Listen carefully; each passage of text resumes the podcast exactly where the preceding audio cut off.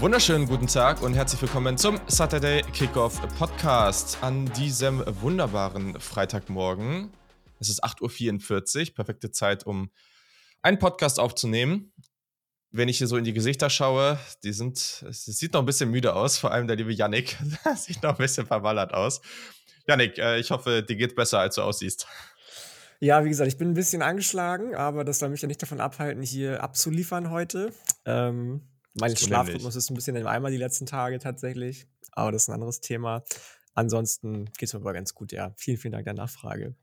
Hast schon zu wild gefeiert heute Morgen, weil Christian McCaffrey für abnormal viele Picks äh, über die Ladenticke gegangen ist?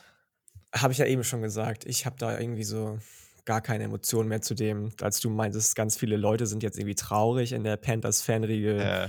Fühle ich halt nicht. So, also der hat für mich in den letzten drei Jahren, ich habe den zwei Snaps spielen sehen, so. Also, äh. ganz ehrlich. Und dann noch irgendwie, was haben sie jetzt bekommen? Second, Third, Fourth und noch ein Fourth Rounder. Ja. Ähm, das ist schon geil für die Panthers, so für den oder die kommende Draft. Yes, das macht das Ganze für uns beide dann auch nochmal ein bisschen unterhaltsamer. Ist ja auch cool, wenn das eigene Team viele Picks hat, während man da im Livestream sitzt und nicht irgendwie, man sitzt da und äh, das eigene Team pickt irgendwie am Anfang einmal und dann wie letztes Jahr dann irgendwie ewig nicht oder mehr. Oder erst in Runde drei oder so. Ja, oder wie bei den 49ers jetzt, gefühlt gar nicht. Ich glaube, die haben zwei Picks ja. noch oder einen. Ähm, aber wir sind natürlich nicht nur zu zweit hier. Wir haben natürlich auch noch jemanden am Start, der Fan von den Atlanta Falcons ist und wir uns die ganze Zeit freuen, dass die zu viele Spiele gewinnen, um hoch zu picken. Ähm, ja, Kiel ist auch da. Hallo. Ja, ich sag mal so, aus einer NFL-Perspektive ist das natürlich nicht so schön, gerade in Bezug auf den Draft. Äh, ich wurde, wurde gerade schon ein bisschen gestichelt, dass Bryce Young am Ende dann bei den Panthers landen könnte. Und darauf habe ich ja mal so gar keinen Bock. Also das, äh, das würde mir einfach zwei Spiele im Jahr so ein bisschen versauen. Um, aber ich sag mal so, ein CMC weniger in der eigenen Division ist vielleicht auch gar nicht so verkehrt, äh, um es sich mal ein bisschen schön zu reden. Da ist auch was dran. Wenn er spielt, dann macht er das ja meistens dann auch ganz gut. Das muss man ja schon anerkennen. Es hat ja auch Gründe, warum die 49ers da viel hingelegt haben. Auch wenn die 49ers und viele Ressourcen ausgeben für Running Backs, der eh so eine bisschen bittere Geschichte mit sich bringen. Ähm, naja, mal gucken, wer dann der nächste undrafted Free Agent ist, der dann da richtig abliefern kann. So, wir haben Picks vor uns. Wir haben die Woche 8 schon. Das ist ein bisschen crazy, oder? Also irgendwie. Ja, in, elf, in zehn Tagen, in elf Tagen das erste Mal College Football Playoff Rankings. Richtig krass, ey. Ach, stimmt. stimmt, habe ich noch gar nicht drüber nachgedacht. Ja, ist nicht mehr lange, da ist die Saison schon wieder um. bisschen verrückt Einfach irgendwie. Normal. Ja. Also ein bisschen mehr als einem Monat haben wir das, äh, haben wir das Wochenende der Rivalitäten. Äh, und dementsprechend, ja, geht jetzt gut ab. Also bleibt spannend.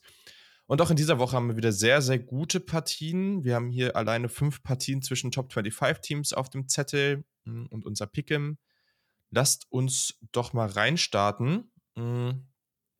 Erste Partie.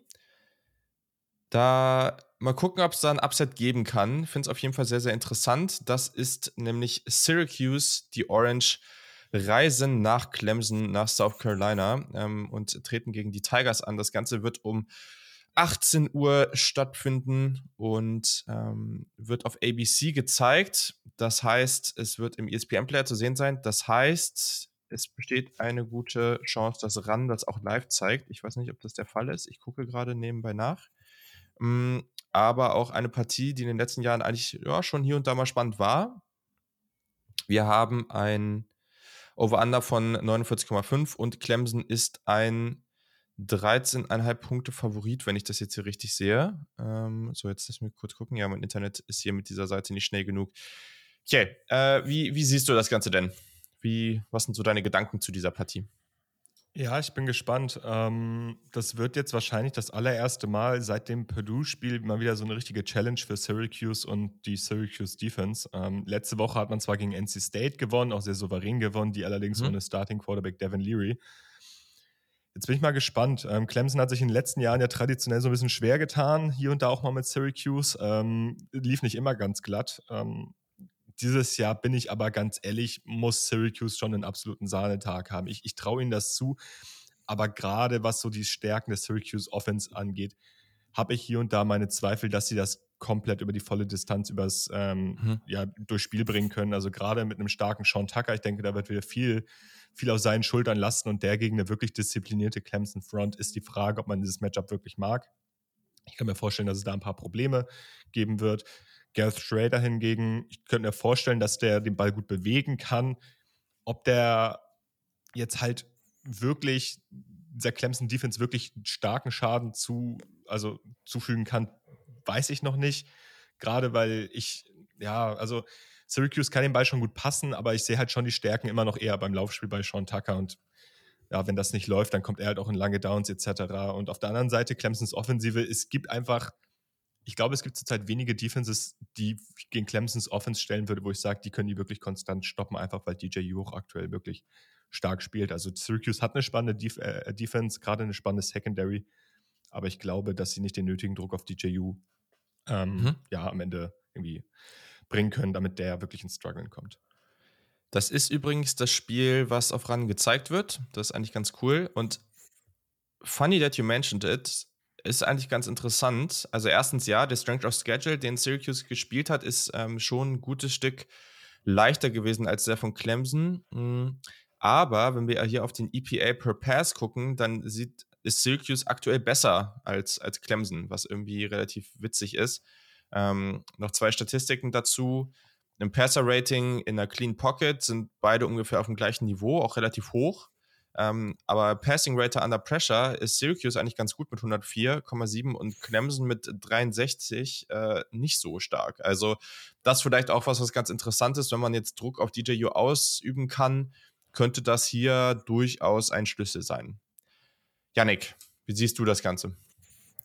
Ich bin tatsächlich gespannt, ob man das kann. Ähm, gar nicht mal so, weil ich von der Syracuse Defense nicht so viel halte, aber weil ich von DJU einfach im Moment viel, viel mhm. halte. Der, wir haben vor der Saison so ein bisschen über die ACC Quarterback äh, oder die ACC als Quarterback Conference gesprochen. Und da hatte ich, muss ich sagen, DJU zum Beispiel nicht in den Top 5 in Completion Percentage, Passer Rating und Passing Yards per Game. Da ist er nämlich überall gerankt und ja auch noch jemand, der über den Boden mit seinem ja schon ziemlich imposanten Frame ähm, auch gefährlich ist diese Saison. Über 300 Yards schon gelaufen, für vier Touchdowns schon gelaufen und hat, glaube ich, über zehn äh, Versuche durch den, über den Boden äh, oder ja, auf dem Boden zu marschieren, quasi zu laufen, bekommt er von der neuen Offensive von, von Clemson. Und ich sehe einfach nicht, dass die den stoppen können, muss ich ganz ehrlich sagen. Ähm, die, die Offensiven, gegen die Syracuse bis jetzt gespielt hat, waren, glaube ich, so 9 und was habe ich gelesen bei CBS Sports? 96. im Schnitt so was die, äh, ähm, mhm. ja, die, die Total Offense anbelangte. Das ist dann natürlich nicht irgendwo wirklich eine Challenge. So, ähm, da ist Clemson schon einfach ein anderes Kaliber. Und deswegen tue ich mich wahnsinnig, wahnsinnig schwer. Lass mich natürlich eines Besseren belehren. Wir reden ja gleich auch noch zum Beispiel über Oklahoma State gegen Texas. Und Texas hat, nachdem sie ähm, gegen Oklahoma wahnsinnig gut aussahen, gegen Iowa State wieder mehr oder weniger zu kämpfen gehabt. Da also kann immer alles passieren, aber ich tue mich schwer, einer Defensive von Syracuse, die zwar nur 13,2 Punkte zugelassen hat im Schnitt bis jetzt, irgendwelche Schnitte gegen DJU im Moment zuzugestehen. Was auch sehr spannend ist, ist gerade wenn es jetzt um, um das Thema Pressure geht, das Matchup ähm, da zwischen dem Left Tackle von Syracuse, äh, Junior Matthew Bergeron, ist durchaus draft-relevant. Also der ja, kriegt durchaus gerade ein bisschen Hype. Also mal gucken der hat natürlich jetzt keinen leichten Tag und wird sehr, sehr wichtig dabei sein. Ähm, ob er jetzt am Ende gegen KJ Henry oder Miles Murphy spielt, klar, Miles Murphy ist sicherlich nochmal besser, aber das macht jetzt keinen Riesenunterschied auf beiden Seiten. Erwarten sich da sehr, sehr gute Spieler. Hm. Und deswegen mal schauen, was da geht. Aber allein diese gesamte Front, nicht nur die Defensive Line, sondern auch die gesamte Front, auch dahinter jemand wie Trenton Simpson, das ist schon verdammt gut. Und deswegen ja, wird kein, wird kein leichter Tag für, für, äh, für Syracuse, aber trotz alledem ist da was drin. So. Vielleicht auch eine kleine Honorable Mention, wenn ja. ich hier kurz mal einwerfen darf, an äh, Maximilian Mang. Das ist tatsächlich ein äh, Deutscher, der bei Syracuse aktuell Thailand spielt. Das habe ich äh, neulich aufgegriffen im Sofa Quarterbacks Podcast, mhm. der da sehr, sehr viel im Blocking eingebunden wird, also auch primär Blocker spielt, hier und da auch mal einen Pass fängt, aber wirklich primär Blocker. Und der wird natürlich, also für die Leute, die sich dafür ein bisschen interessieren, auch für die, für die deutschen Spieler im College Football, ähm, der, auf den könnt ihr mal ein kleines Auge werfen. Ja, die Titans bei Syracuse. Ähm, ja. Oronde Gadsden auch äh, spannend, so als quasi die Nummer 1 Receiving-Waffe für Garrett Schrader im Moment. Also die haben schon was drauf. Ja, das lässt man dann gerne mal hinten runterfallen. Der ist verdammt gut. Das stimmt. Sehr gut, dass ihr die noch erwähnt habt. Ähm, ja, also, ich habe es am Anfang erwähnt. Clemson ist ein 13,5 Punkte Favorit. Hm. Jetzt muss ich hier nochmal kurz schauen äh, was der gute Luca hier. Luca sagt tatsächlich auch, dass er nimmt die Punkte. Ähm, wir wissen jetzt nicht, wir wissen bei seinen Picks leider generell nicht, ob er, äh, wen er jetzt am Ende wirklich als Sieger getippt hat. Aber wir wissen, dass er diese Line für zu hoch hält und dass er glaubt, dass das Spiel knapper wird. Okay, wie siehst du das Ganze? Ja, ich glaube auch, dass das Spiel knapper wird. Ich glaube aber, dass Clemson am Ende gewinnen kann. Ähm, ich glaube, das wird das erste Mal, dass Syracuse gerade ähm, offensiv ein paar Probleme bekommen könnte und äh, das erste Mal auch eine Offense hat, die eventuell ihnen ein bisschen was entgegensetzen kann nach Purdue. Ähm, deswegen gehe ich hier mit Clemson, aber sage, dass Syracuse die Punkte mitnimmt. Mhm. Janik? Äh, nö, ich sag das nicht. Ich finde die Line gut so, wie sie ist. Clemson covered. Ah, okay. Ja, ich, ich kann es auch kaum glauben, dass ich das jetzt tue, äh, wo ich die Orange ja immer so abfeiere hier. Aber ich glaube auch, dass Clemson das hier relativ deutlich machen wird. Äh, und ich kann mir schon vorstellen, dass das vielleicht auch so, Clemson ist ja auch immer relativ langsam gestartet, so diese Saison, immer in der ersten Halbzeit. Kann mir aber trotzdem vorstellen, dass das vielleicht knappe Führung oder vielleicht führt Syracuse sogar irgendwie 13-10 zur Halbzeit und dann am Ende geht es aber, schieß mich tot irgendwie. Vielleicht dominiert Clemson in der zweiten Halbzeit auch komplett und am Ende geht das dann 30 zu 13 aus oder so. Also so ein Score finde ich nicht komplett unrealistisch. Deswegen, ich sage auch, dass Clemson hier covert. So, dann die nächste Partie. Und das ist eine wichtige diese Woche, denn Yannick hat uns verraten, dass das ein Official Visit ist. Es ist auch, wenn, du hast es eben gesagt, das wusste ich jetzt gar nicht, ähm, der ESPN Game Day, nämlich UCLA gegen Oregon. Das ist natürlich äh, eine, eine sehr, sehr schöne Partie. Ist es für mich tatsächlich auch die Partie der Woche. Ich finde es extrem spannend, dass die Nummer 9 gegen die Nummer 10.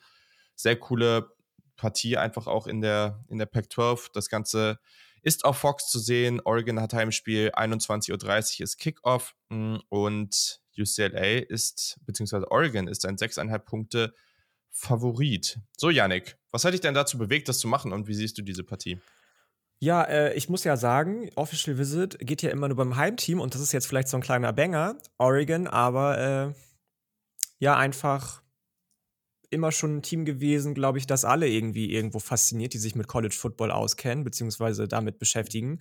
Allein schon aufgrund der vielleicht nicht ganz so am Ende ruhmreichen, aber doch spannenden Story. Was heißt ruhmreich? Ruhmreich mhm. ja, aber nicht ganz so sauberen Story rund um den äh, Nike-Gründer, der in Oregon, Eugene, Oregon studiert hat und dann zurück an Campus gekommen ist und quasi das komplette Athletic Department äh, neu aufgebaut hat. Immer, immer spannend. So ich weiß nicht, ob wie gut ihr euch im Basketball auskennt, die Portland Trailblazers, auch in demselben Start immer ein geiles Team gewesen irgendwie, fand ich auch mal ganz nice und allgemein die und, Gegend äh, da. Und, und Oregon, wo du bei Basketball bist, sorry, wo du bei Basketball bist, ähm, da äh, haben sie ja auch so einen neuen Floor auf dem Basketballcourt äh, rausgehauen, da in, in, den letzten Jahren. Müsst ihr mal, falls ihr es nicht kennt, müsst ihr es mal googeln. Es sieht ziemlich nice aus. Ähm, und deswegen. Werde ich ja dann vielleicht sehen. Ja, äh, und es ist ja ähm, super spannend, wenn du am Ende dann Washington gegen Oregon äh, so im, im mhm. direkten Battle, Recruiting-Battle hast. Das könnte ja was werden. Quasi, hier, so. ja, quasi. Mhm. Na, und dann sind wir ja auch einfach äh, inoffiziell äh, ja, der Uniform-Jersey-Podcast schlechthin. Und nachdem ich die Uniforms von Oregon gesehen habe, die sie jetzt äh, rippen am Wochenende, muss sein, muss sein. Guckt euch die jetzt schon mal an. Und ja, ja Dan Landing auch einfach ein netter Typ, glaube ich. Und was sagst du zur Partie? Also, da, ähm, da, das könnte, glaube ich, echt ein Banger werden, muss ich ganz echt, ganz oft, offen so, so zugestehen. Ähm, beide ja relativ entspannt quasi jetzt aus dem Wochenende gekommen, weil sie beide eine Bye-Week haben, beziehungsweise beide kommen ganz gut in das, in das jetzige Wochenende. Äh, beide eine Bye-Week gehabt, während dann zum Beispiel äh, Washington sich wieder schwer getan hat, während USC sich schwer getan hat und so weiter und so fort. Ähm, ja, und beide, glaube ich, so ein bisschen am ehesten von ihrem Quarterback abhängig. Wir haben über Bo Nix schon viel gesprochen, wie sehr der sich eigentlich gemacht hat jetzt noch in seinem letzten Jahr quasi als Graduate Student in Oregon. Ähm, wie sehr der sein Spiel nochmal ein anderes Level gehoben hat. Der hält quasi seine Fahnen und auch die Fahnen der, der DAX immer hoch und ähnlich macht das aber auch DTR, dein Spezi, ähm, den du quasi ähnlich wie Bryce Young das immer von uns angepriesen bekommt, ähm, in jede Situation reinwerfen kannst, die irgendwo schwierig werden könnte für die Bruins und er macht irgendwas draus, egal ob mit irgendeinem fetten Hurdle oder er irgendwo einen super kranken äh, Pass einfach mal so aus dem Handgelenk streut. Das ähm, ist auf jeden Fall mega, mega, mega gut. Ähm, beide Defensiven, sowohl Front als auch Secondary, gefallen mir auch gut, nicht sehr gut. Und ich bin wirklich gespannt, ähm, wie es dann im Run-Game am Ende sich entscheidet wahrscheinlich. Zach Charbonnet auf der einen Seite, bei den Ducks auf der anderen Seite auch ähm, schöne, schöne Geschichten, die letzten Spiele bei rausgekommen. Und ich glaube, das sind so die beiden Keys. Einmal, wie wird das Run-Game verteidigt von beiden und einmal, ähm, wie well fährt, richtig scheiß Englisch wie heute Morgen um halb neun, ey, neun, äh, wie gut macht sich der Quarterback jeweils? Ja, also es, ich glaube, eine Thematik ist ja so für mich dominierend und deswegen da finde ich jetzt auch total spannend, was du dazu sagst, Kay. Ähm, UCLA hat ja bisher eine sehr, sehr gute Saison. Sind noch ungeschlagen. Mhm. Sie haben, wenn wir jetzt hier, hier in der Übersicht von PFF, was ich hier so sehe, sie sind ähm, Power Rank, die haben so ein Power Rank hier offensiv und defensiv. Sie sind sowohl in der Offensive als auch in der Defensive sogar recht deutlich vor Oregon gerankt. Mm, sie haben Beide Teams haben relativ ähnliche Percentages von Run- und Pass-Plays, also relativ balance, äh, gute Balance. Ähm, UCLA ist beim EPA per Pass besser. UCLA hat ein besseres Passer-Rating in der Clean Pocket, auch under Pressure. Das ist alles sehr, sehr nice und sieht da tendenziell eigentlich so vom direkten Vergleich einen Tacken besser aus. Aber der Strange of Schedule, den sie gespielt haben, ist deutlich leichter gewesen als der von Oregon. Und das ist jetzt so generell so ein Ding. Das ist der erste richtig, richtig große Test für UCLA an der Stelle. Ähm, wobei sie haben auch gegen Utah gespielt, ne? Ich glaube, das kann man vielleicht noch so mit reinnehmen, aber generell äh, gibt's, ist das hier ein sehr, sehr großer Test und ich finde es schwer, sie da einzuschätzen. Glaubst du, die können das jetzt gegen Oregon einfach so fortführen und genauso dominant auftreten? Oder wird es hier ein bisschen so eine Regression zur Mitte geben und ähm, wir werden schon sehen, dass Oregon eigentlich ja schon auch nach Recruiting-Rankings und so ein bisschen mehr Talent hat? Ja, das ist ja im Prinzip eben wie die Thematik mit den beiden Quarterbacks von Syracuse und Clemson. Ähm, du, du, kannst natürlich immer gute Stats haben, aber die Frage ist halt, welche Competition du dabei gespielt hast. Mhm. Und ähm, du hast es gerade äh, gerade schon angemerkt. Ähm, UCLA ist eigentlich ein viel kompletteres Team als das, also als wir sie immer darstellen. Also wir reden immer sehr, sehr viel über die Offense, wir reden immer sehr, sehr viel über DTR. Aber was dabei so ein bisschen unter den Tisch fällt, ist, dass UCLA auch wirklich eine gute Defense hat. Ähm, auch gerade in der Front. Also UCLA hat eines der Top Pass Rush Duos in der in der Pac-12 nach Pass Rush Productivity. Also die haben zwei der 15 besten Edge Rusher nach Pass Rush Productivity. Also die können wirklich gut auf dem Quarterback und dem entgegen steht halt eine mega starke Oregon Offensive Line, eine der stärksten im Lande wahrscheinlich, mit Alex Forsyth, einem richtig guten Center, aber auch auf den anderen Positionen wirklich gut. Also die haben erst 24 Pressures erlaubt. Bo Nix wurde auch erst ein einziges Mal gesackt und der Sack ging laut PFF nicht mal auf seine eigene Kappe. Das ist ein richtiges Duell, was, auf, was uns da upfront erwartet. Und ähm, da bin ich mal gespannt, ob jetzt, und das hast du eben gerade angemerkt, ob UCLA das jetzt auch mal gegen einen stärkeren Gegner so aufs Papier bringen kann, auch gerade upfront. Und ähm, ich bin gespannt. Ich glaube, Oregon kann dem entgegensetzen. Ich glaube, Oregon wird auch mit einem Bo Nix, der sich wirklich gut rehabilitiert hat, wieder offensiv gut mithalten können. Auf der anderen Seite steht für mich halt irgendwie eine UCLA, UCLA Offense, über die wir schon viel geredet haben, gegen eine Oregon Defense, die gerade was so die Linebacker-Position angeht, ähm, nicht so stark ist, wie wir sie vorher erwartet haben, dafür auf anderen Positionen, beispielsweise auf Defensive Back, deutlich besser spielt. Und da bin ich mal gespannt, wie, ähm, wie was Oregon dem Ganzen so entgegensetzen kann. Ich glaube auch, das könnte ein richtiger Banger werden. Ich glaube, das könnte eine richtig spannende Partie werden und ich glaube, das wird richtig knapp am Ende. Und ich habe mich auch noch nicht so richtig festgelegt, wer ich, wo ich jetzt glaube, wer am Ende gewinnen könnte. Ähm, weil das einfach in alle Richtungen gehen kann und ich bei beiden Teams sehe, dass sie die anderen fertig machen. Ich kann aber auch bei beiden Teams sehen, dass das richtig, richtig knapp wird. Ja. Safe, genau. Um noch die Namen zu erwähnen von den Pass verstanden sind Grayson Murphy und Layatu Latu. Ähm, genau. Ja, auf jeden Fall. Ich, ich bin mega gespannt auf diese Partie. Also, das könnte ein richtiges Shootout werden. Ultra unterhaltsam. Ich glaube, beide Teams, auch beide Quarterbacks, die ja beide dazu tendieren, relativ aggressiv zu spielen, werden hier und da sicherlich einen Fehler machen. Ich glaube, es könnte gut sein, es könnte gut sein, dass wir auf beiden Seiten mal eine Interception sehen, hm, was ja auch okay ist. Aber ja, boah, ich finde es schwierig. Also UCLA ist ein 6,5 Punkte Underdog. Das heißt, ein Touchdown reicht, um hier das Ganze umzudrehen. Oh, Yannick, hast du, bist du schon entschieden? Also, jetzt hat ja letzte Woche Colorado gewonnen, Leute, und die hat UCLA yeah. geschlagen. Das will schon was heißen. Ja, Deswegen muss man schon auch wichtig. auf UCLA seine Karten setzen, wahrscheinlich, oder? Was meint ihr? Also du, du, du denkst, ah, okay, das wäre jetzt spannend, wenn du ja jetzt zu deinem Official Visit gehst und dann Oregon verliert auch noch, ne? Also Tatsächlich ähm, glaube ich, dass es Oregon verliert. Und das war jetzt gerade mit Colorado vielleicht witzig, aber die anderen beiden Spiele davor oder danach, die, oder die letzten beiden Spiele so rum, die UCLA gewonnen hat, war einfach mal gegen fucking Utah und gegen Washington. So, und Utah sah davor in der vor allem Defensive wahnsinnig stark aus. Den haben sie mal eben einfach ja. 42 Punkte eingeschenkt. Und Washington hat auch 40 Punkte bekommen von UCLA und sah davor aus wie die undefeated Champion, den du vorher noch nie gesehen hast in der Pac-12. So.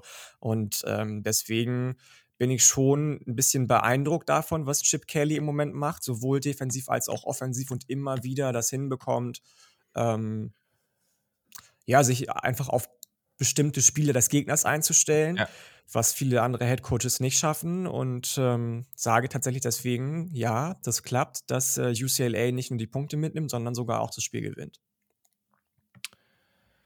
Heieiei, das ist ja mal hier. Ähm, aber ich muss sagen, es ich auch muss, mit ich einem ganz einen richtigen Fan-Moment. Kennt ihr, kennt ihr Nerd Factory? Wahrscheinlich nicht, oder? Doch. Nee. Okay, das ist, das, ist, das ist so ein YouTube-Kanal. Grüße gehen raus, so, der sich mit Marvel, Star Wars und so beschäftigt. Und der sagt am Anfang jedes Videos, dass er macht auch immer irgendwie solche Sätze, so was wie du jetzt gerade, hi, hi, hi, und dann irgendeinen Quatsch, so den die Leute in die Kommentare reinschreiben sollen. Das okay. genau in dem Tonfall. Sehr gut. Sehr schön. Äh, das freut mich. Mm. Ich gehe tatsächlich mit. Erstens, weil ich dieser Offense vertraue, aber auch aus dem zweiten Grund, die Linebacker von Oregon, die wir ja zu Beginn des Jahres auch sehr, sehr abgefeiert haben, auch als absolute Playmaker, die spielen bisher nicht wie absolute Playmaker. Und das wäre natürlich in dieser Partie sehr, sehr wichtig. Gerade gegen einen Zach Charbonnet, der einfach ultra schwer zu Boden zu bringen ist, der super physisch läuft. Und ich glaube, das wird hier möglich sein. Und ich glaube, deswegen sehen wir hier aber dann, boah, aber es könnte halt auch einfach eine super knappe Partie sein. Zerdenke es ähm, nicht. Ja, aber äh, ich habe es aber gerade auch einen Fehler in meinem Gedankengang gemacht, denn UCLA ist ja Underdog. Das heißt, wenn UCLA mit drei Punkten gewinnt, ist ja scheißegal. Dann haben sie es ja trotzdem äh, CC bekommen. Deswegen, ja, genau, ich gehe auch mit UCLA. Ja, ich gehe tatsächlich mit. Ich würde, ich habe, ich habe gerade so ein Plädoyer für, für ja, ich habe gerade so ein Plädoyer für, für UCLA rausgehauen. Die haben eine coole Offensive, äh, die haben eine coole Offensive, äh, Defensive Front, ähm, gute Offense. So, dann kann ich jetzt nicht am Ende dann zu Oregon swingen. Ähm, irgendwie sagt mir auch mein Bauchgefühl UCLA, let's go, komm. Und am Ende waren die ganzen äh, Leaked Pictures von vor, vor ein paar Wochen auch richtig. Dann stehe ich in der Student Section, die klein ist von UCLA und nicht bei Oregon nach dem Sieg. Ja. Oh, oh, oh, oh. So. Oh, oh, oh. Who knows? Ei, ei, ei. Das, äh, ja, wir werden das ganz genau beobachten. Wir haben unsere, wir haben unser Team überall, die, die beobachten dich, keine Angst. So, also, dann kommen wir zur nächsten Partie. Luca?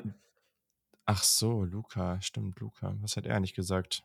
Mm, er sagt, also er hatte noch die Line von minus 6, aber das ist ja erstmal Latten. Er sagt auf jeden Fall, dass Oregon covert. Also er geht hier gegen unsere Meinung. Ja, aber ist ja ganz gut. Ich glaube, es wäre auch zu krass, wenn wir alle der gleichen Meinung hier in so einer vermeintlich knappen Partie sind. Okay. Gehen wir weiter. Wir gehen in die Big 12 Und da trifft Texas, die bei 5 und 2 stehen, auf Oklahoma State, die bei 5 und 1 stehen. Texas die Nummer 20, Oklahoma State die Nummer 11. Das Ganze findet statt um 21.30 Uhr auf ABC, also auch im ESPN-Player zu sehen. Und Texas ist ein 6-Punkte-Favorit. Jetzt sage ich es einfach gleich. Ähm, er glaubt, dass er nimmt die Punkte. Also er sagt, okay, Oklahoma State kann diese Partie knapper gestalten. Ja, mal gucken. Der nächste Test für Texas, nachdem es ja in der letzten Zeit eigentlich ganz gut lief. Janik, du, du schaust schon so nachdenklich. Was, was geht dir durch den Kopf? Das Ding ist, dass das echt eine Partie ist, von der ich glaube, nachdem ich jetzt letzte Woche Texas nochmal oder das Spiel von letzter Woche nochmal von Texas gesehen habe, ähm, dass wir die vielleicht in manchen Situationen zu, zu, zu früh vor dem Abend gelobt haben, so und in manchen Situationen aber auch einfach vollkommen zu Recht. Jetzt gegen Oklahoma State, wenn du schon gegen Iowa State solche Probleme hast, die ja defensiv auch nicht unbedingt schlecht sind, obwohl sie eher so Bottom Ground gerade in der Big 12 allgemein sind, dann kann das nochmal schwierig werden für Quinn Ewers, glaube ich. Klar, der ist ein Ganzlinger, krasser Typ so, aber die Defensive allgemein von Oklahoma State, gerade die Defensive Front, äh, auch nachdem der Defense Coordinator ja nicht mehr da ist, Jim Knowles jetzt bei, bei Ohio State, die spielen schon geilen Football, so muss man schon sagen irgendwie. Also du hast, glaube ich, ähm, ich weiß gar nicht, elf Spieler, die mehr als ein Tackle for Loss insgesamt bis jetzt haben.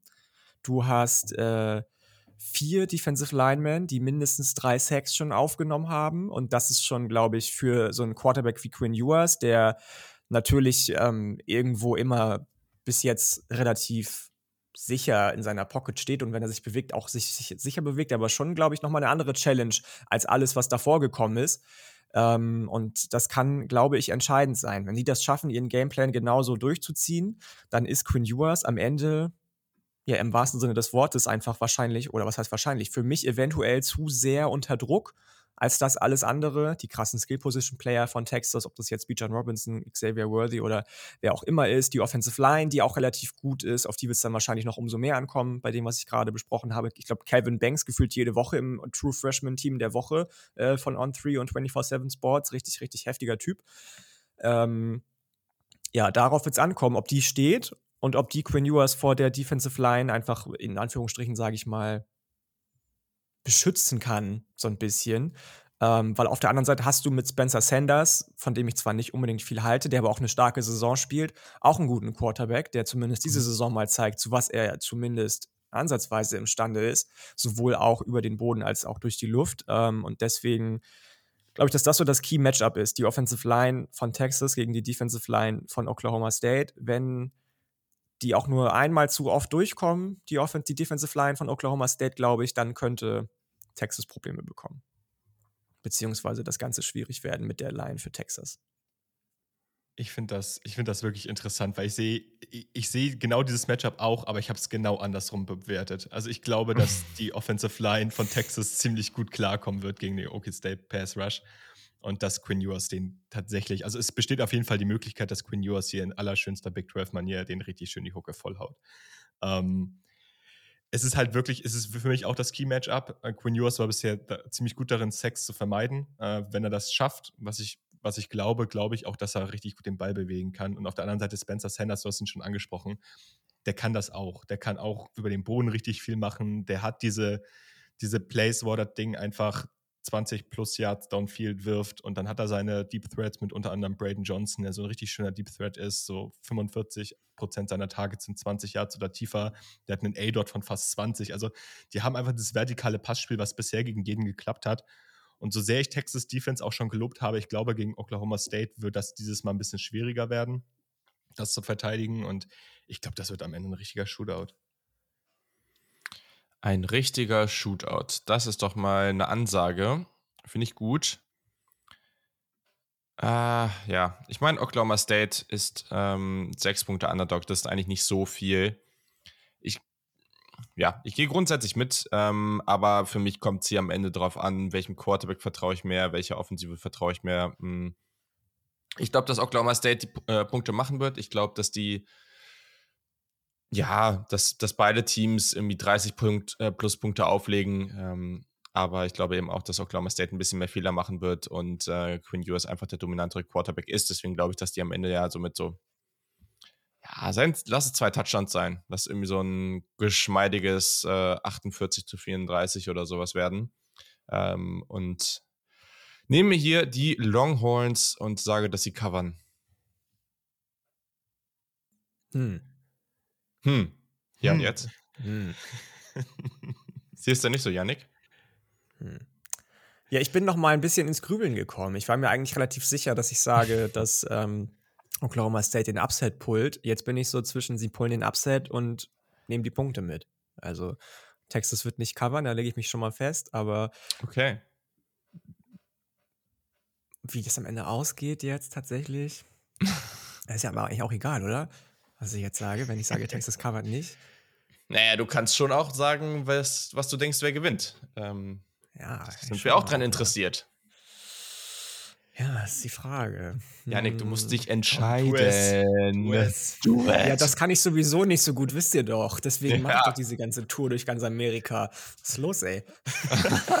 ähm, pass auf, nein, ich, okay, pass auf, ich mache das jetzt und ich sage, Oklahoma State ist the real deal dieses Jahr. Mike Gandhi ist legit und äh, gewinnt das Ding.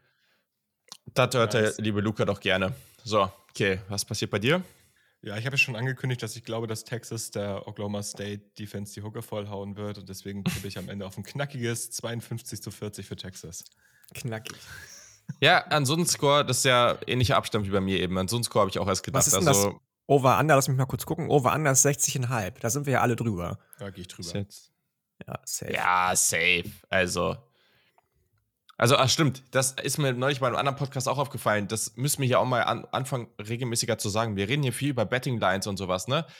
Äh, wir hoffen, ihr nutzt unsere oder nehmt unsere Worte nicht dafür, um dann sehr viel Geld in irgendwelche Wetten reinzubuttern. Ne? Also, bitte nicht, ähm, bitte nicht. Genau, wir machen das alle. Also, weiß nicht, wie es bei euch ist, aber ich habe tatsächlich noch nie in meinem Leben auf irgendwas gewettet. Ähm, nee, ich auch nicht. Und äh, dementsprechend, Mal.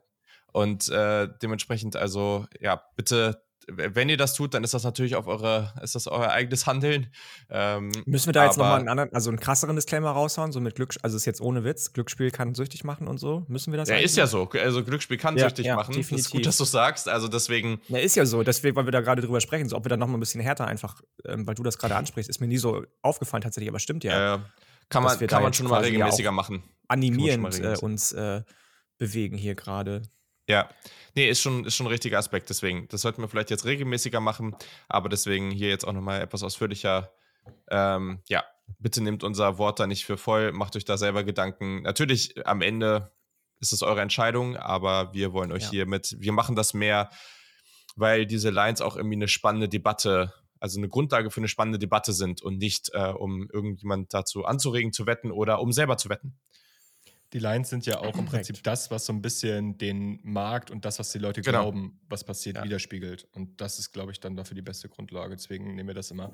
Ja, und ich kann auch erfahrungsgemäß sagen, ich habe hin und wieder mal ein paar Sportwetten gehabt. Ähm, ja, wenn ihr euch damit nicht intensiv auseinandersetzt und selbst dann ist es auch sehr, sehr schwer, werdet ihr ja. nur Geld verlieren. Deswegen, ja, lasst es lieber ganz sein. Yes, genau. Aber zum Beispiel, ich bin jetzt gespannt, wie es jetzt bei der nächsten Partie ist. Ähm, aber eig eigentlich, zumindest von der Line her, sollte es das dann spannender machen, wenn man eben darauf, äh, darüber diskutiert und nicht darüber, darüber diskutiert, wer hier eigentlich gewinnt oder verliert. Aber mal gucken, vielleicht ist auch jemand anderer Meinung. Mhm. Wir haben um äh, 1 Uhr Nacht ist das Ganze auf ESPN ähm, die Nummer 24, Mississippi State, die bei 5 und 2 stehen, die reisen ins Bryant Denny Stadium nach Tuscaloosa zu der Nummer 6 Alabama, die bei 6 und 1 stehen. Und Alabama ist ein 21 Punkte Favorit, aber nach der letzten Partie, ich kann mir irgendwie nicht vorstellen, dass, dass so ein Nick Saban-Team das jetzt irgendwie völlig off the rails äh, geht, aber es geht hier ja schon um einiges. Also Mississippi State ist jetzt kein Team, was man unterschätzen darf. Und wenn Alabama jetzt hier gleich hinten ran noch eine Partie verliert, dann ist natürlich schon Schluss äh, dieses Jahr mit all dem, was sie so für Erwartungen haben. Okay, du darfst mal anfangen. Glaubst du, dass es hier irgendeine Möglichkeit gibt, dass das passiert? Oder ähm, ja, kriegen die von Nick Saban so ein eingebläut, dass äh, da jetzt hier richtiges Feuerwerk abgebrannt wird? Ja, ich sag mal so, ich glaube, die Alabama Football, äh, das Alabama Football Team wird in der jetzt gerade laufenden Woche nicht viel Spaß gehabt haben im Training. Äh, ich glaube, da wird jeder Fehler angemarkert, vor allem bei den DBs, die ja so Sabins Flagship eigentlich sind. Äh, er war ja selber DB. Ja, die treffen jetzt auf eine Offense, die natürlich auch sehr, sehr viel über den Pass kommt. Und das war jetzt gegen Tennessee das große Problem, dass man den nicht verteidigen konnte, gerade tief. Die haben aber natürlich nochmal ein ganz anderes Konzept. Da geht es viel mehr um Quick Releases, viel um konstantes Passspiel und ein bisschen weniger um diese krasse Big Play-Abhängigkeit. Und ich glaube, dass Alabama das ganz gut verteidigen kann. Mhm. Ähm, das haben sie die letzten Jahre gezeigt, also letztes Jahr auf jeden Fall, dass sie das lange Zeit gut verteidigen können, diese kurzen Routen, weil du da halt viel mehr über, ja, über Scheme und über, über ähm, ja, individuelle Qualität und weniger über diesen puren Speed kommen musst. Und ähm, ich glaube, das können sie ganz gut. Ich glaube, dass der Spread natürlich, das ist dieses klassische Bounceback-Gelaber, was wir ja immer haben, so bei Alabama, wenn sie verloren haben, dann das nächste Spiel gibt es dann auf die Mütze für den Gegner. Weiß ich nicht, ob das jetzt so in der Form kommt. Ähm, auf der anderen Seite, ich glaube, Alabama wird hingegen gegen eine Mississippi State Defense, die bisher gut aussah, ähm, trotzdem ganz gut den Ball bewegen können. Dafür vertraue ich einfach Bryce Young zu sehr, dafür vertraue ich Jamir Gibbs zu sehr. Ähm, ich bin mal gespannt. Ich, ich bin auch gespannt. Ich weiß nicht, ob ihr das mitbekommen habt, aber in einigen Alabama-Foren geht gerade das Gerücht rum, dass Dan Mullen angeblich neuer Offensive Coordinator bei Alabama werden soll ähm, und mhm. Bill, Bryan Bill O'Brien beerben wird. Keine Ahnung, was ich davon halten soll. Ähm, aber jetzt auf dieses Spiel bezogen, glaube ich, dass Alabama das gewinnen wird, auch klar gewinnen wird. Ob es jetzt in der Höhe passiert, weiß ich noch nicht. Ja, das Ding ist, glaube ich, du hast es schon angesprochen, wenn Alabama mal verliert, dann ähm, crushen sie den Gegner danach die Woche so richtig. Witzigerweise war das ja jetzt zweimal auch in Folge Mississippi State. Gegen LSU ja. krass verloren, danach Mississippi State einfach in Grund und Boden gespielt, 38 zu 7 und letztes Jahr gegen Texas AM verloren. Danach Mississippi State einfach mit 49 zu 9 auch gar keine Chance gelassen. Ähm, und da sind die vielleicht so ein bisschen ähm, gebrandmarkt, auch die Bulldogs aus den letzten Jahren von. Du hast die Defensive schon angesprochen und die Offensive, beide ja in vielen Kategorien besser als Alabama gerankt tatsächlich. Und ähm, gerade die Red Zone Defensive und Offensive bei Mississippi State ist einfach brutal gut diese Saison. Mhm. Ich glaube, dass es schwierig wird für Mississippi State, wenn sie es nicht hinbekommen, bis zur Red Zone zu kommen. Das war auch gegen Kentucky das Problem. Ähm, davor haben sie, glaube ich, immer relativ easy peasy das Ganze runtergespielt, bis sie dann in der Red Zone richtig, richtig gefährlich werden konnten. Gegen Kentucky hat das nicht so ganz geklappt. Zack, gleich verloren und es sah gleich relativ schlecht aus. Ähm, wenn es Will Rogers, der für mich immer noch so ein richtiger Under-the-Radar-Quarterback ist, auch wenn er ein Air-Raid und Air-Read-Quarterback ist, ähm, den finde ich ganz spannend. Wenn er das hinbekommt, seine Pässe auch bis zur 20-Yard-Linie von Alabama immer runterzuspielen, ohne dass die Drives vorher von der Defensive Alabamas beendet werden, dann kann es, glaube ich, richtig, richtig gefährlich werden für Alabama. Ich sehe nicht, dass sie zweimal in Folge verlieren, tatsächlich, aber ich sehe schon, dass ähm, diese ganze Thematik, die Alabama begleitet, die Penalties waren ja zum Beispiel nicht nur gegen Tennessee ein Faktor, ja. die ähm, sind schon durch die ganze Saison sich am Durchziehen wie, viel da seid ihr? Oder was heißt ihr? Alabama 129. Dead last, Dead last sogar. Ich habe irgendwas in, nur 29. Äh, gelesen, aber. In Penalties sind sie, glaube ich, haben sie, haben, glaube ich, die meisten Penalties kassiert ja. im gesamten FBS.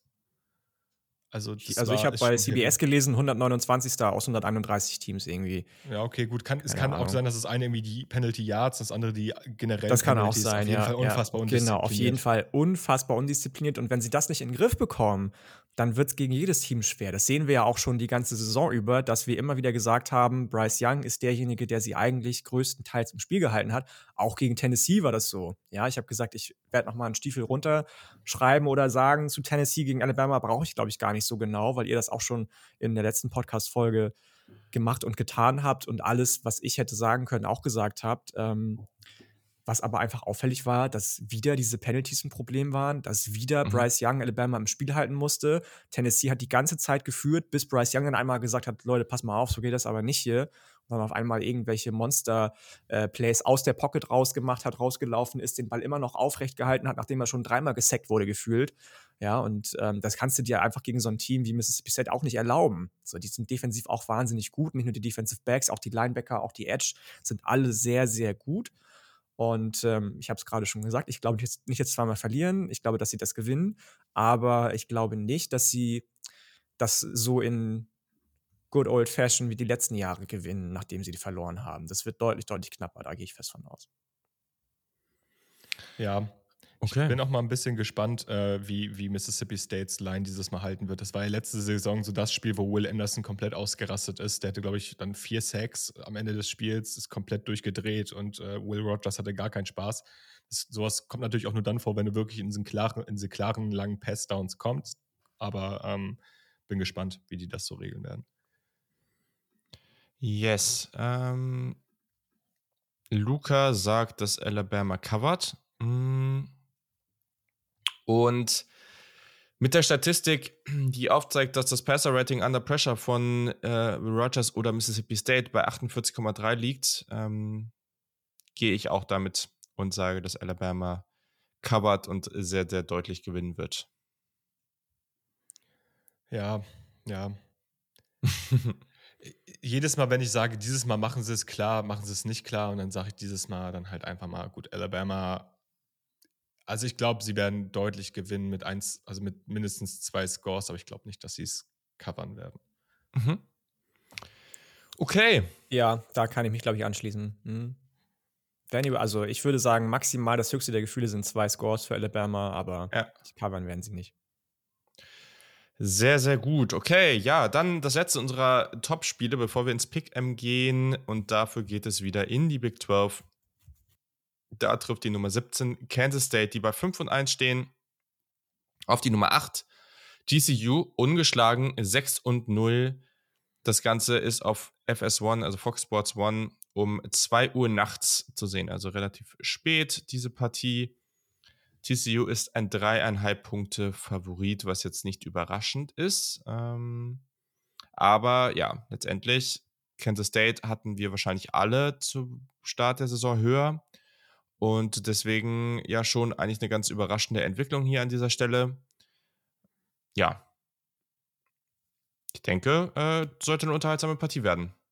Janik, was ist so ich dein glaube, Take dazu? Ich glaube, dass man, ich glaube, dass man da, also das, das kann ich zumindest für mein Empfinden relativ kurz gestalten. Ähm, ich hatte Kansas State ja sogar als Conference Champion, ja. soweit ich mich erinnere, zurückerinnere. Ähm, ich weiß jetzt nicht unbedingt, inwieweit das noch möglich ist, wenn du zwei andere ungeschlagene Teams hast und Kansas State hat schon zweimal verloren, glaube ich, ne? Die sind bei 5 und 2, soweit ich weiß. Haben wir zwei ungeschlagene Teams? TCU und Oklahoma und? State. Nee, Oklahoma State hat ja gegen TCU verloren. Ah ja, stimmt, das war, ah, entschuldige bitte. Und Kansas State steht bei 5 und 1. Ähm, also da ist schon noch was 5 drin. 5 und 1. Okay. Ist noch drin? Okay. My bad, my bad. Das war, äh, okay. Alles klar. Auf jeden Fall glaube ich tatsächlich, wir haben ja vor der Saison, aber vor allem bei Kansas State über denjenigen gesprochen, über den wir immer sprechen, gefühlt seit sieben Jahren, Deuce Vaughn bei Kansas State. Der kommt noch gar nicht so richtig zur Geltung, habe ich das Gefühl.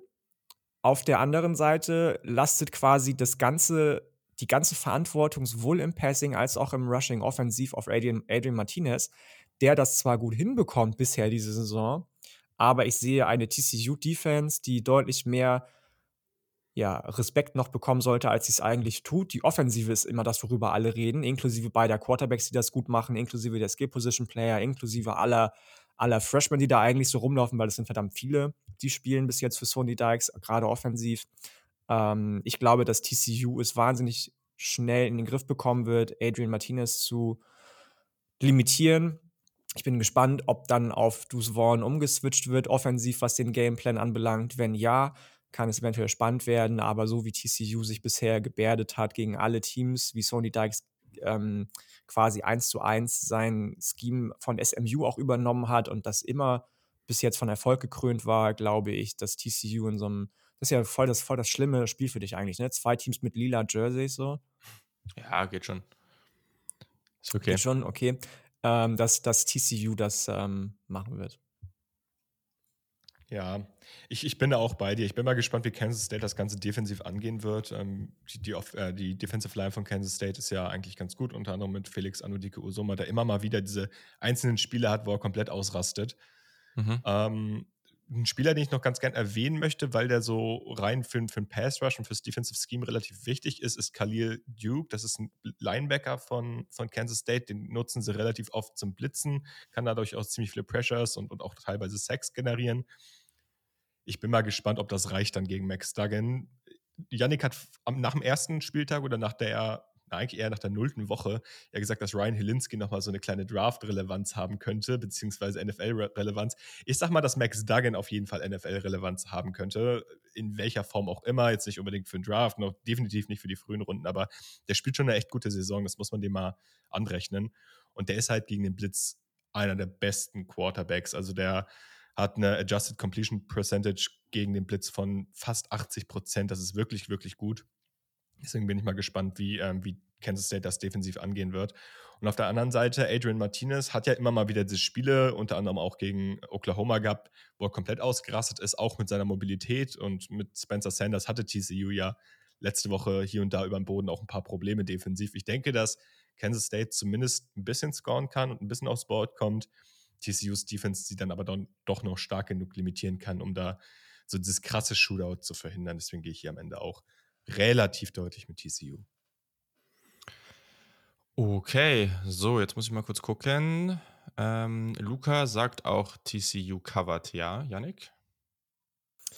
Natürlich ähm, dürfen wir nicht vergessen, ich habe Adrian Martinez eben schon in Klee gelobt, über den grünen Klee gelobt und gesagt, wie gut er das eigentlich macht. Heftig, dass der noch keine einzige Deception geworfen hat, oder? Ja, ja. Noch keine freaking einzige 30 Interceptions insgesamt bei Nebraska geworfen und jetzt einfach mal noch keine. Ja, ja. Das ist schon gut. Also, wenn, ne, wie gesagt, ja. das für Kansas State, das kann klappen. Wenn Adrian Martinez im Spiel gehalten wird, kann das richtig, richtig gut klappen. Auf der anderen Seite gibt es aber natürlich auch noch jemanden, der heißt Quentin Johnston, über den wir noch gar nicht gesprochen haben. Und das ist jetzt dein Part, glaube ich, Julian, weil da bist du ja auch so ein kleiner Fan von, oder? Also von ihm. Ja, kleiner. klar. Also äh, ich finde es ich find's echt schwer, weil gefühlt ist das so die Partie, wo es für TCU jetzt auch mal so weit sein könnte. Aber wenn man auf die Statistiken guckt, TCU ist besser bei EPA per, EPA per Run, bei EPA per Pass. Sie sind besser im Passer-Rating aus der Clean Pocket. Under Pressure sind sie besser. Sie haben mehr Big-Time Throws äh, oder Big-Time Throw Percentage ist höher. Also, mich jetzt nur daran aufzuhalten, dass auf der anderen Seite natürlich Deuce Vaughn rumläuft und dass sie bisher keine Interception geworfen haben, das reicht mir irgendwie nicht. Ich habe irgendwie so ein Gefühl, dass das schon, dass Kansas State hier schon eine sehr gute Chance hat, aber weiß ich nicht, von den Statistiken her ist TCU einfach sehr dominant gewesen und deswegen kann ich hier einfach nur mit TCU gehen und sage, sie covern. Also einfach ein Touchdown-Vorsprung gewinnen wahrscheinlich. Ja, die Analysten bei CBS sind sich auch sehr uneins. Vier sagen, dass Kansas State gewinnt und drei sagen, dass TCU gewinnt. Ja. Verstehe ich. Cool. Okay, wir haben das alle gepickt jetzt, ne? Bin ich, ich glaube. Äh, haben wir schon für Luca erwähnt? Ja, genau. Ähm, hatte ich eben TCU covered, hat er auch gesagt. Okay, gut. Ja, ich bin auch bei TCU covered. Mhm. Ja, okay. Sehr gut. Dann gehen wir mal schnell in unser Pick'em abschließend. Mhm. Wir haben hier als erstes um 18 Uhr im Ohio Stadium auf Fox wird das Ganze gezeigt. Die bei 3 und 3 stehenden Iowa Hawkeyes reisen an, um gegen die Nummer 2 Ohio State Buckeyes zu spielen, die bei 6 und 0 stehen. Es ist eine sehr interessante Partie, weil auch wenn die beiden in der Big Ten sind, haben sie schon sehr lange nicht mehr gegeneinander gespielt, genau genommen, glaube ich, fünf Jahre. Und damals, äh, wer sich erinnern kann, muss noch mal gucken, wie der genaue Score war. Aber es war nicht schön für die Ohio State Buckeyes. Deswegen äh, hat, hat man auch viel gehört von, von, von aus, dem Trainings, aus dem Training und so weiter, dass das Ganze sehr, sehr ernst genommen wird. Letztes Mal war nämlich diese Saison, wo eigentlich man viel reißen wollte und dann ist man nach Iowa gereist und hat 55 zu 24 mal so richtig auf den Sack bekommen. Das war extrem komisch. Und das möchte man natürlich hier an dieser Stelle vermeiden. Ähm, Ohio State ist ein 30-Punkte-Favorit. Der Vergleich der Offensiven hier im Power Ranking bei PFF ist witzig, weil Ohio State die Nummer 1 Offense hat und äh, Iowa die 97. Eigentlich finde ich 97. auch noch ganz schön nett. Aber gleichzeitig hat Iowa die Nummer 1 Defense. Also wir haben in dieser, in, nach PFF haben wir in diesem Matchup die Nummer 1 Offense im College Football gegen die Nummer 1 Defense. So, das war relativ lang dafür. Ähm, Yannick, was denkst du? das ist gerade das, was man, glaube ich, nicht vergessen darf. Viele meckern immer auf die Offensive der Hawkeyes, wie schlecht die doch eigentlich aussieht und wie das sein kann, dass die einen Power 5 Offensive Coordinator haben und dass sie einen Power 5 Quarterback auch auf ihrem Feld immer stehen haben. Die Defensive macht da, glaube ich, vieles, vieles wieder wett, hält die krass im Spiel und sorgt dann auch in den letzten Wochen dafür, dass doch mal ein paar Punkte aufs, äh, aufs Board kommen. Das habe ich ja, glaube ich, als ich in der einen Preview-Folge mit Kiel war, gesagt, dass ich nicht sehe, dass Iowa irgendwie mehr als einen Touchdown aufs Board bekommt. Ich weiß gar nicht mehr, gegen wen das war. Aber da haben sie dann, glaube ich, mal, glaube ich, eben schnell 23, 24 Punkte einfach so aufs Board in Anführungsstrichen mhm. gezaubert. Mhm. Ähm, die Woche drauf, beziehungsweise an dem Wochenende. Ich glaube tatsächlich nicht, dass das mit 30 Punkten plus für Ohio State ausgeht. Ich glaube, dass Iowa die, Iowa die Punkte mitnimmt und trotzdem Ohio State gewinnt. Ja, okay.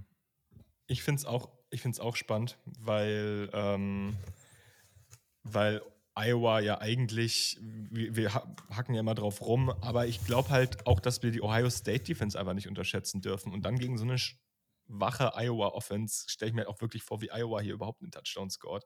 Also klar, ein, zwei sind immer drin und so weiter, aber ich kann mir auch vorstellen, dass Ohio States Offense halt wieder komplett ausrastet. Deswegen sage ich, dass Ohio State hier das Ganze covern wird. So, jetzt fällt mir gerade auf, dass ich ja mitschreiben muss. Ähm. Ich möchte sonst, sonst zum Überbrücken, kann ich kurz einmal erwähnen, einmal kurz ein bisschen Liebe für äh, Tommy Eichenberg oder Tommy Eichenberg. Ja, ja, ja, unbedingt. Unbedingt. Für den müssen wir viel mehr, viel mehr Liebe geben. Also wirklich krasser Runstopper, aber auch in, in Pass-Rush-Sets wirklich ähm, richtig, richtig immer am Start. Ähm, ist auch schon Draft-eligible, also der wird für einen kommenden Draft wahrscheinlich auch wieder interessant werden. Der geht in dieser neuen Defense von Jim Knowles mal so richtig auf. War letztes Jahr noch einer der Linebacker, wo viele irgendwie Zweifel hatten, ob das was werden kann. Und dieses Jahr von Game, also von Spiel 1 an, einfach völlig ausgerastet. Also auch mit einigen Sacks und unglaublich dominant, auch einfach so von verbal so der, der Leader der Defense. Also wirklich hervorragend. Sehr, sehr gut, dass du ihn ansprichst. Ja, ich sage auch Ohio State covered. Ich glaube, die nehmen das Spiel sehr, sehr ernst mm, und kommen jetzt aus der Bye Week und werden da ein ordentliches Feuerwerk abliefern. Okay, dann nächste Partie. Wir sind bei äh, sind in der Group of Five oder in der Mighty Five. Ähm, Cincinnati, die Nummer 21, steht bei 5 und 1 und reist ins Jared J. Ford Stadium zu SMU, die bei 3 und 3 stehen. Das Ganze ist um 18 Uhr am Samstag auf ESPN zu sehen. Und SMU ist ein dreieinhalb Punkte Underdog. Wir haben an dieser Stelle Luca, der sagt, das sind sie covered. Und da gehe ich mit. Yannick. Ich sage, Rushy Rice rastet völlig aus und ähm, SMU zieht das Upset.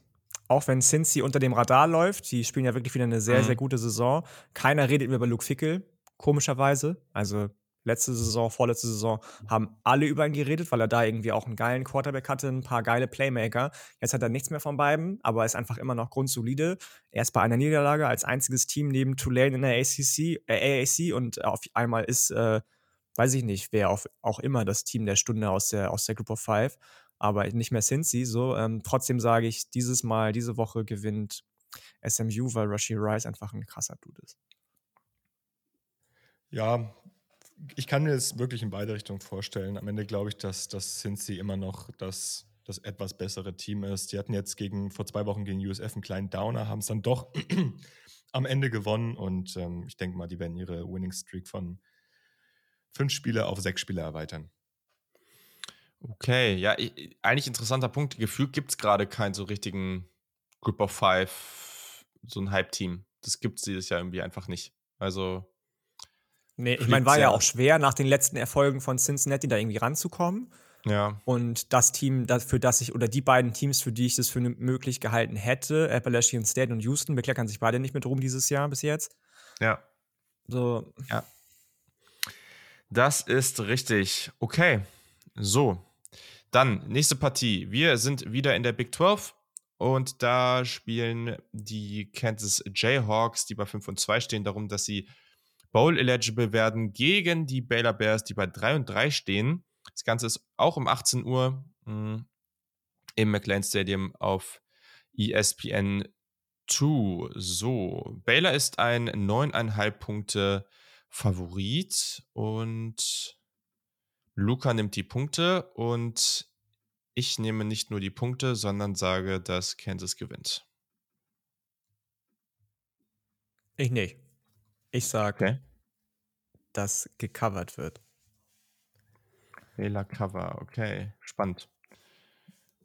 Wissen wir eigentlich, wie, äh, wie die Lage gerade so um Jalen Daniels ist? Also war jetzt erstmal raus, aber gab Season ja Ending, oder? Ja, klar, mhm. aber es gab ja auch dieses eine Foto und er hat ja auch auf Twitter gepostet, so nach dem Motto, ja, that's news to me. Also, dass er das irgendwie anders sieht. Wobei das ja auch sowieso, also weiß ich nicht, ich weiß noch nicht mal, muss ich gestehen, ob ähm, Lance Leipold den wieder aufs Feld bringt, wenn er fit sein sollte, weil der sein Ersatzmann, ich habe den Namen gerade nicht parat, aber ähm, äh, Jason Bean, glaube ich. Jason ja. Bean, danke sieht ja auch mehr als solide aus in dem System. Ja, der sieht gut aus, das stimmt schon. Ja. Also, also Jane, Daniel, äh, Jane, Daniels hat limited, in, he practiced in a limited capacity und es gibt wohl eine Chance, dass er diese Woche spielt. Naja, ganz egal, ich gehe hier trotzdem mit. Ähm, ich gehe damit, dass Kansas die Punkte mitnimmt, Baylor aber gewinnt. Okay. Sehr gut. So, dann geht es zurück zu einem durchaus unterhaltsamen Matchup in der SEC. Wir sind Haben bei wir CB. Luca? Ja. Okay. Luca ähm, hat Kansas mit den Punkten. Mhm. Wir sind im Tiger Stadium auf CBS um 21.30 Uhr. Da kommt zu Gast die Nummer 7 von Ole Miss, die bei 7 und 0 stehen. Für die geht es noch um richtig was und die reisen zu LSU, die bei 5 und 2 stehen. LSU ist ein 200-Punkte-Favorit. Das ist äh, schon überraschend, wenn wir darauf schauen. Also, ich meine, letzte Woche war gut, aber Ole Miss steht schließlich bei 7 und 0. Ähm, ja, Janik, du hast gerade schon ein bisschen verdutzt geguckt.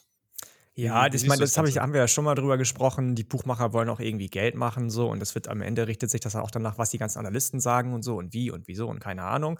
Aber ähm, nee, weiß ich nicht. Mich hat LSU bisher nur partiell überzeugt tatsächlich. Ich feiere hier jede Woche. Es wird gesagt, wir müssen mehr über Ole Miss sprechen. Ganz ehrlich, wir machen das jede Woche. Ähm, ja. Allein schon ich äh, bin derjenige, der immer die Fahne für Lane Kiffin hochhält, für Chris Partridge. auch wenn der die Defensive die letzten Wochen nicht so ganz unter Kontrolle hatte, wie es gerne gehabt hätte. Aber allein schon dieses Adjustment von äh, passen, passen, passen und Matt Corral und super viele krasse äh, Passempfänger auf gefühlt 37 Leute, die irgendwie über 100 Yards pro Spiel laufen können bei, in der Ole Miss Offense. Das fand ich schon einfach anders krass von Lane Kiffin so und ich sehe überhaupt nicht, wie das jetzt irgendwie eingeschränkt werden könnte von LSU. Auch da haben wir schon vor ein paar Wochen mal über die sehr, sehr gebeutelte Defensive Line gesprochen, die immer noch verletzungsgeplagt ist ähm, und deswegen sehe ich da überhaupt keinen kein, keine Gefahr drin, als dass Ole Miss das, also keine Gefahr, wäre vielleicht zu viel gesagt. Sie haben auch gegen Auburn letzte Woche leider im, in, der, in der Rushing äh, Defense viel zu viel zugelassen. Aber ähm, ich sehe das tatsächlich nicht, dass das LSU da irgendeinen Stich bekommt gegen Ole Miss am Ende. Vielleicht so ein, zwei Scores aufs Board liegt, mit denen keiner rechnet und es am Ende knapper, ein knapper Sieg wird für Ole Miss, ähnlich wie gegen Auburn. Aber ich sage auf jeden Fall, dass Ole Miss gewinnt. Ja. Ich glaube auch, dass das fair ist, da mit Ole Miss zu gehen. Also dafür haben die schon zu viel gezeigt. Die sind halt wirklich vielseitig offensiv. Und ne? Jackson Dart wird immer besser von Woche zu ja. Woche. Wenn er ja. jetzt dann doch mal an den Ball gelassen wird, wird er immer genauer von Woche zu Woche. Und ähm, von daher ja, die finden halt über alle, über alle Ebenen des Feldes ihre, ihre Playmaker, ne? Im, im Run-Game mit, mit Judkins, aber auch gerne mal tief mit Jonathan Mingo. Das macht einfach richtig Spaß, so Offense so zu gucken, weil die wirklich so vielseitig sind. Und ich sehe, mhm. dass LSU da offensiv zwar mithalten kann, allerdings defensiv nicht die Mittel hat, um das konsequent zu stoppen. Deswegen glaube ich, dass Ole Miss hier outright gewinnt. Okay, ja, jetzt sind wir uns ja alle einig. Gehen wir danach weiter in die Group of Five. Und zwar ist es auf ESPN 2, 21.30 Uhr. Die Memphis Tigers, die bei 4 und 3 stehen, reisen zu, äh, nach New Orleans. Und zwar spielen sie gegen die Nummer 25, Tulane, die bei 6 und 1 stehen. Ein Team mit den nicesten äh, Jerseys im gesamten College Football ähm, oder eine der nicesten Jerseys im gesamten College Football. Und Memphis ist ein sieben Punkte Underdog, also Tulane hier an der Stelle Favorit. Mal gucken, was Luca gepickt hat. Luca sagt, dass Tulane covern wird. Und ich glaube, da gehe ich mit. Janik?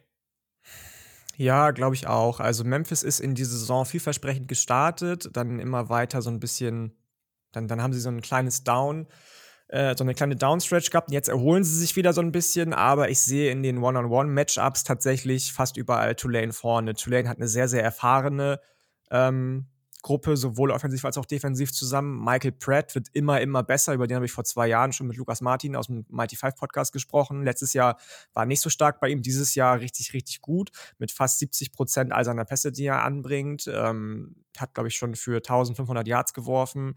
Elf Touchdowns, nur drei Interceptions. Die Running Backs sind gut. Die Offensive Line blockt gut.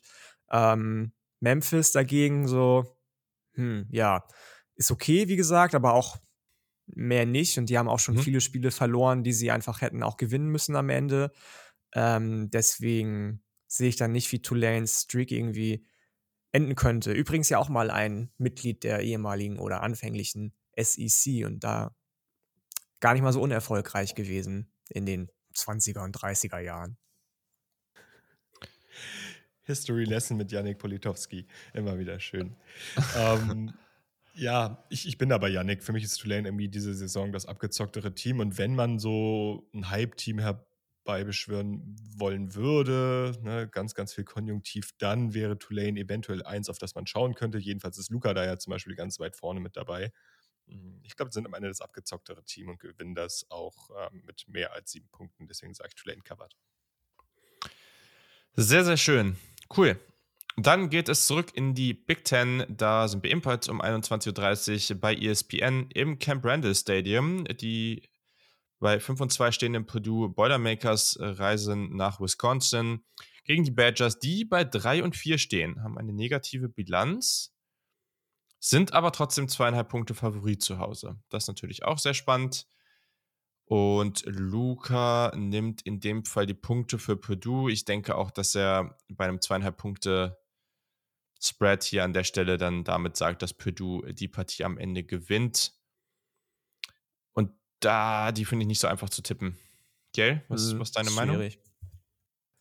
Ach, ich bin hier bei Purdue. Ähm, ich mag einfach das, was Aiden O'Connell diese Saison spielt. Ähm, gefällt mir echt gut, die Purdue Offense. Und ähm, Wisconsin ist halt wirklich immer so ein Up and Down. Das ist jede Woche irgendwie das, irgendwie weiß man immer nie, was man von denen bekommt. Da gewinnen sie in der einen Woche ähm, gegen Northwestern relativ deutlich. Gut, es ist nur Northwestern. Gegen die wirklich größeren Teams oder gegen die stärkeren Teams sehen sie aber immer nicht gut aus. Also auch gegen ein schwächelndes Michigan State sahen sie schon wieder schlechtere Team aus. Deswegen sage ich auch, dass sie gegen Purdue verlieren werden. Ja, muss ich mitgehen. Gehe ich mit. Purdue ähm, überrascht mich so ein bisschen. Also ich mochte ja von vornherein Aiden O'Connell so, aber ich habe die irgendwie nicht bei so einem äh, Score gesehen, bei dem sie jetzt stehen im Moment. Also ich dachte, am Ende wird das so eine 7-5-Saison für Purdue, aber die scheinen mich gerade eines Besseren zu belehren und auch bis jetzt in fast jedem Spiel, das sie gespielt haben, das bessere Team gewesen zu sein, kommt nicht von ungefähr. Deswegen, ähm, ich sage auch, dass Purdue das Spiel gewinnt. Ja, okay. Spannend, spannend. Ja, dann gehe ich doch hier mal dagegen. So ein bisschen so eine kleine Chance hier in der vermeintlich knappen Partie, um den, äh, um, um hier bisschen Raum gut zu machen gegen, gegen euch im Pick'em und sage, dass Wisconsin hier an der Stelle covert. Ja. Warum eigentlich nicht? Okay. Dann sind wir in der nächsten Partie in der ACC. Da spielt Boston College, die bei 2 und 4 stehen. Leider etwas enttäuschende Saison. Bei Wake Forest, die stehen bei 5 und 1. Also äh, tatsächlich ganz gut. Sind die Nummer 13, Ganzes um 21.30 Uhr am ACC Network. Und ja, Wake Forest ist ein 20,5 Punkte Favorit. Das ist natürlich schon eine fette Zahl. Also das ist jetzt schon Aber finde ich gar nicht mal, gar nicht mal unbe unberechtigt. Also ja, wenn man sich anguckt, was die aus ihren momentanen Möglichkeiten machen, so wie Sam Hartman zurückgekommen ist, wenn man sich gegen, äh, dagegen anguckt, wie gerade die Trenches bei Boston College überhaupt nicht das sind, was sie die letzten Jahre waren, dann finde ich das schon total berechtigt, tatsächlich, muss ich sagen, diese Line. Also da muss also, ich auch, also da. Sagst du das Cover? Ja. Okay. Ja, bin ich auch dabei. Ähm, Boston College für mich die Enttäuschung, vor allem offensiv, also vor allem in der Offensive Line, das ist teilweise bodenlos, was die da machen. Äh, Phil Jokovic ist andauernd unter Druck und PFF hat ja eine ganz coole Funktion, die zeigen ja immer, ähm, hier und da ist jetzt der Quarterback für den Druck verantwortlich, also macht er den sie quasi selber, weil er schlechtes Pocket Movement hat oder ist die Line dafür verantwortlich. Und Phil Jokovic ist wirklich die ärmste Sau. Also der ist für einen ganz kleinen Bruchteil seines Drucks nur verantwortlich. Der hat einfach eine furchtbare Offensive Line vor sich und ich sehe nicht, wie diese Offense irgendwie dann gegen Wake Forest, die einfach selber eine mega starke Offense haben, wie die da irgendwie Großpunkte aufs Board bringen wollen, beziehungsweise da mithalten wollen. Ich glaube, das könnte richtig ugly werden. Ja, Wake Forest hat auch echt sehr viele Big-Time-Pros, also sorgen da auch echt für durchaus das eine oder andere Big Play. Ähm, das hilft hier in dieser Partie natürlich auch nicht. Ähm, Gerade Boston College einfach eine der schlechtesten Offensiven im gesamten College Football.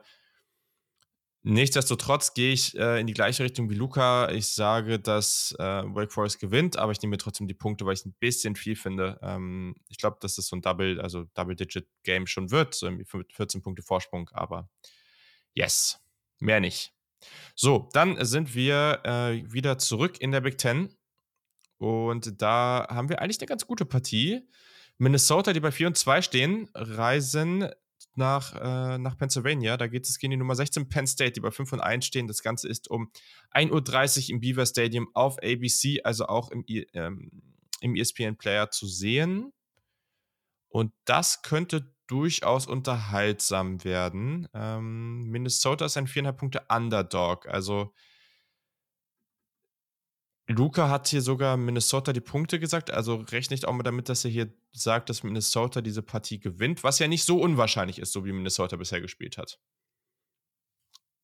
Ja, hm. sehe ich, seh ich genauso. Also ich glaube, es ist am Ende ich glaube, es könnte eine knappe Partie werden. Das könnte in beide Richtungen gehen. Ich glaube, Minnesota wird den Ball richtig gut laufen können. Gegen ja. die Penn State Defense, die gegen Michigan wirklich viel zugelassen hat über den Boden.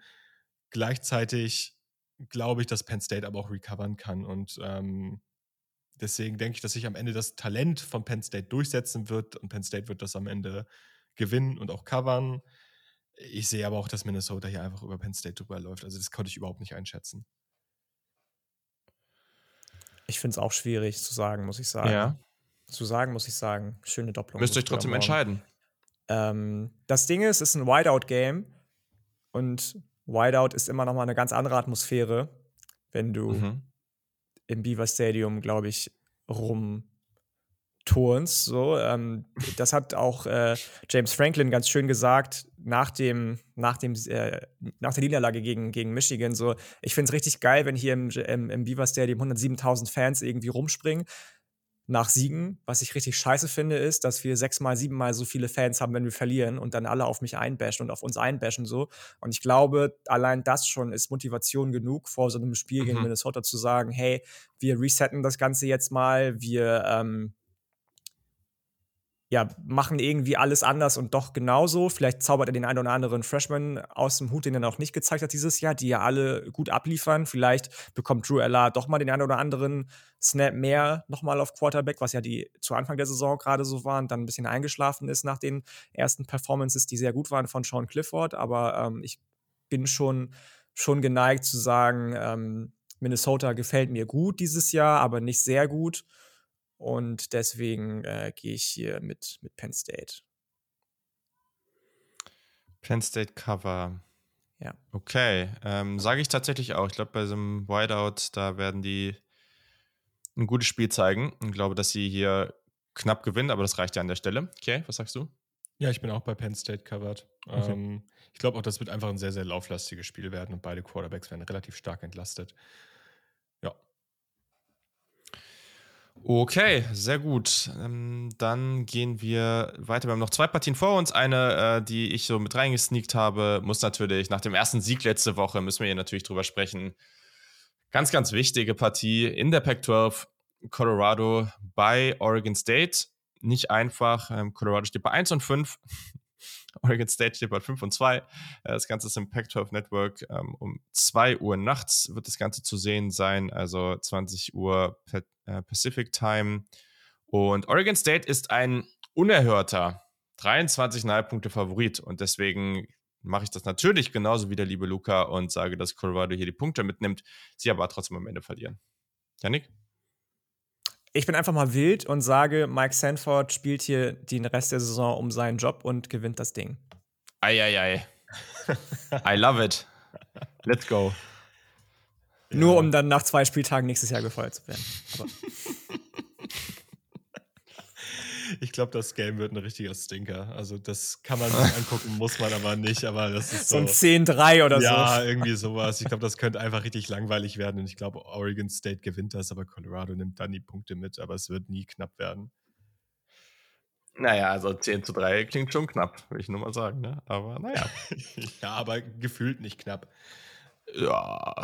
Also, ja, wenn, ne? du nicht mal, wenn du nicht mal aus der eigenen Hälfte rauskommst oder ach, keine Ahnung. Am Ende wird es ein High-Scoring-Game und ich äh, laber hier komplette Scheiße. Naja. Na, also ob bitte. Also auf keinen Fall wird das ein High-Scoring-Game, wirklich. Das ist äh, super unrealistisch. Okay, letzte Partie, Texas AM, die eine relativ enttäuschende Saison spielen, die bei 3 und 3 stehen. Die reisen zu den South Carolina Gamecocks, die bei 4 und 2 stehen. Also stehen besser da als die Aggies um 1.30 Uhr nachts im SEC Network zu sehen und AM ist ein Drei-Punkte-Favorit. Luca sagt South Carolina Punkte und ich denke mal, dass er damit auch sagt, dass das Upset gelingen wird und South Carolina hier weiter ein doch überraschend gutes Jahr spielt. Yannick, gehst du damit? Ja, gute Frage. Ähm, wow. Die Motivation. Ja, ja, ich gehe mit. Ich gehe mit, tatsächlich. Ich also viele haben die letzten Wochen gesagt, so ja, South Carolina und das läuft noch nicht so ganz mit Shane Beamer. Da standen sie, glaube ich, bei 2-2. So. Und alle anderen Teams, die so 2-2 waren, Florida zum Beispiel, waren so, oh ja, Anthony Richardson ist the real deal und so. Habe ich nicht so ganz gecheckt, warum die in so einen kleinen Slender reingekommen sind, zu Anfang der Saison nach vier Spielen. Und ähm, deswegen war ich da ein bisschen illusioniert irgendwie und sage jetzt, mir gefällt das sehr, sehr gut, was da passiert. Spencer Rattler immer noch der alte Spencer Rattler, gar keine Frage. Da haben wir uns vielleicht alle ein bisschen mehr erhofft, aber alle anderen um ihn herum machen das Beste aus den Umständen, die sie so an die Hand bekommen von Shane Beamer und von ihren Mitspielern. Und ähm, Texas AM auf der anderen Seite immer noch sehr verletzungsgeplagt, immer noch nicht so wirklich den Quarterback gefunden, immer noch nicht ganz so gutes Playcalling vielleicht von Jimbo Fischer, über das wir schon ein paar Mal hergezogen sind in entscheidenden Situationen und deswegen sage ich, das ist so ein richtiger kleiner, ähm, ja, das, das könnte vielleicht so der, der, erste, der erste Sargnagel für, für, Nick, für Nick Saban, sei schon, für Jimbo Fischer sein und ähm, entschuldige bitte, ich das war keine Absicht, äh, für, für Jimbo, für Jimbo ja. Fischer sein, ähm, der eventuell dazu führt, dass der horrend hohe Buyout für ihn gezahlt wird und er demnächst nicht mehr Head Coach von Texas A&M ist. Ja, ich könnte mir vorstellen, dass Texas A&M wieder richtig Probleme im Passspiel haben wird. Also ich könnte mir vorstellen, dass sie gerade das Outside-Passing, was sie gegen Alabama ein bisschen mit, mit Evan Stewart ankurbeln konnten, dass Evan, ähm, Evan Stewart da dieses Mal einen Cam Smith vorgesetzt bekommt und der den komplett lockdownt. Und ähm, ja, ich glaube, Spencer Rattler wird einen okayen Tag haben, vielleicht keinen exorbitant guten Tag. Das wird aber am Ende reichen, um hier ähm, das Spiel zu holen. Und ich gehe da bei Yannick mit. Okay, ja, ich gehe mit äh, Texas AM und sage, sie covern an der Stelle und damit haben wir es. Janik immer wenn du das bis jetzt gemacht hast, übrigens, ähm, immer wenn du das bis jetzt gemacht hast, als einziger mit Texas AM zu gehen, haben die auch gewonnen. Ja, warum wohl? So, und Yannick hat, Yannick hat das hier äh, auch nochmal in den Chat geschrieben. Wir tippen sonst ja auch immer die Yukon Huskies, äh, bestes Team im College Football. Die haben aber eine Bye Week, deswegen können wir die diese Woche Aber ist krass, ne? Die stehen bei 3 und 4, oder? Oder bei 4 und 4 ja. schon? Bei 3 und 4 ist Krasses Jahr heftig. für die Huskies. Heftig, das, heftig, Mann, ja. Das ist schon was Besonderes, was wir dieses Jahr da erleben dürfen, auf jeden Fall. Und sonst, wenn ihr mögt, was wir hier so tun und uns gerne supporten wollt, dann könnt ihr das schon für relativ kleines Geld, das geht, glaube ich, ab 2,50 Euro im Monat los, machen. Gibt auch ein paar Benefits. Äh, schaut doch einfach mal in unseren Show Notes vorbei. Da ist ein Link, da könnt ihr dann auf Steady hq.com gehen und da gibt es dann alle Infos dazu. Könnt ihr euch einfach mal durchlesen. Und wenn ihr das nicht machen wollt oder Fragen habt, dann könnt ihr das auch einfach auf Social Media machen, auf Twitter und Instagram, at SaturdayKick. Und äh, uns, ja, da, wo ihr uns gerade hört, einfach abonnieren. Spotify, Apple Podcasts und überall, wo man sonst so Podcasts hören kann. Ja, Leute, ich hoffe, ihr freut euch auf diese Woche. Ich äh, wünsche dir viel Spaß, Yannick, äh, in, in Oregon, im Orson Stadium. Mal gucken, was da geht. Ja, gut, ne? ne? Mhm. Ja. Skodax oder wie heißt das? Muss ich noch lernen. Ja, genau. Aber die Offer von Oregon kam ja als erstes rein, deswegen passt ja.